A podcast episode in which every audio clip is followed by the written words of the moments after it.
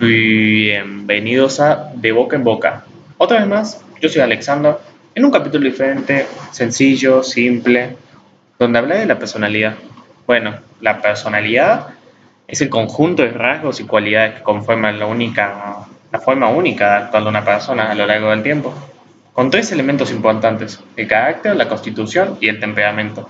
La constitución sería lo más básico, la herencia genética y la adquirida en el contacto con el medio ambiente que los rodea. El temperamento son las características afectivas predominantes, a veces se lo llama el aspecto dinámico de la constitución. Aunque esto es educable, o sea que pueda adquirirse a través del aprendizaje, es importante a la hora de ver la expresividad de una persona.